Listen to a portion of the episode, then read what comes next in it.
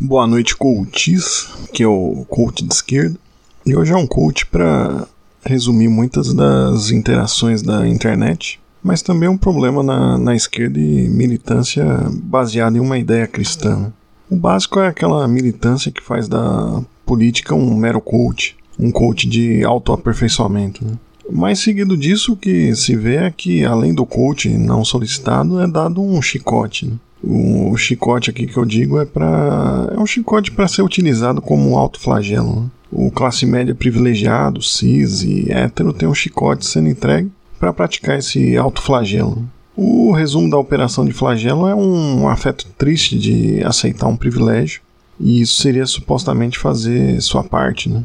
Basta você aceitar o seu privilégio, né? O clássico desculpar-se por ser homem ou, e coisas afins, né? O problema é que esse movimento, se a gente for pensar objetivamente, vai ajudar no que, né?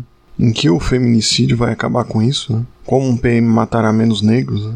É de homens brancos culpados que a gente vai construir algo, né?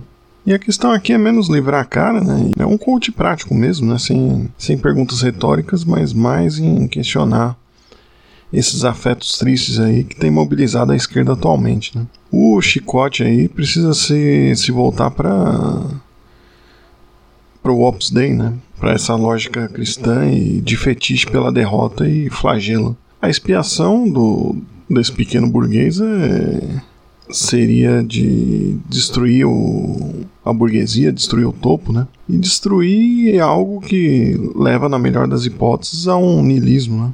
se todo homem, todo branco, todo hétero, originalmente são um pecado, né? Como se agiria positivamente no mundo, né? Aliás, como agir politicamente como um todo, né? Admitir ou não privilégio serve para uma mudança ou a construção de uma lógica de seres magnânimos aí que continuarão aí com seus privilégios, mas sem construir nada, né? Mas achando que construíram. Né?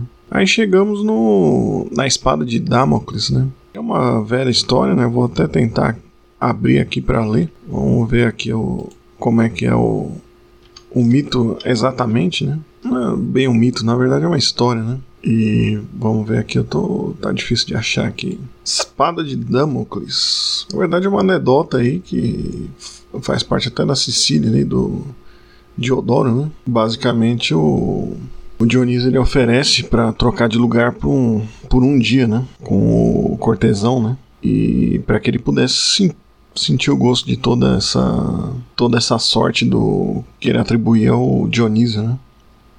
Então ele tinha ouro, prata, né? Atendido por garotas de muita beleza né? e servido aí com as melhores comidas. Né? Só que no meio desse luxo todo, Dionísio ordenou que uma espada fosse pendurada sobre o pescoço de Damocles, que é essa esse cortesão aí da história, né? E estava preso por um fio de rabo de cavalo, né?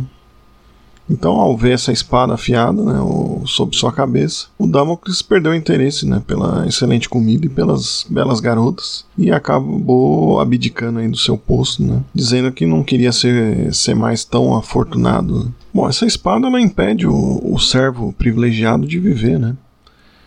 mas ela foi colocada lá pelo rei, né? Há uma espada de Damocles sob todo o cirandeiro, né? Feminista e afins, né?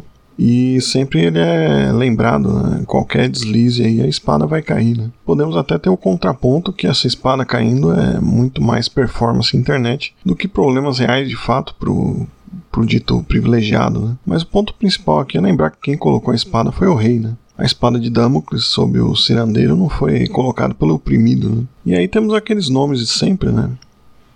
George Soros, Fundação Ford, né? A ideia não é falar de conspiração, né? X ou Y, mas ver que muito da briga atual é artificial, né? Colocar quem ganha dois ou três salários mínimos na condição de reis, quando a riqueza é roubada aí pelos 0,001% aí, muito admirados aí por boas ações progressistas, né? e protegidos aí, espalhando aí suas espadas de Damocles, né? Para contrapor, temos outra parábola de marinheiros à deriva, né? É, que estavam muito tempo no mar, né? Brigando aí pelo último cantil de água. E o marinheiro que perdeu a briga caiu na água, né? Aí, na hora de se afogar, ele bebeu e viu que a água era doce, né? Então, ao invés de ficar se desviando das espadas de Damocles, a esquerda precisa cair na, nas caudalosas águas da revolução, né?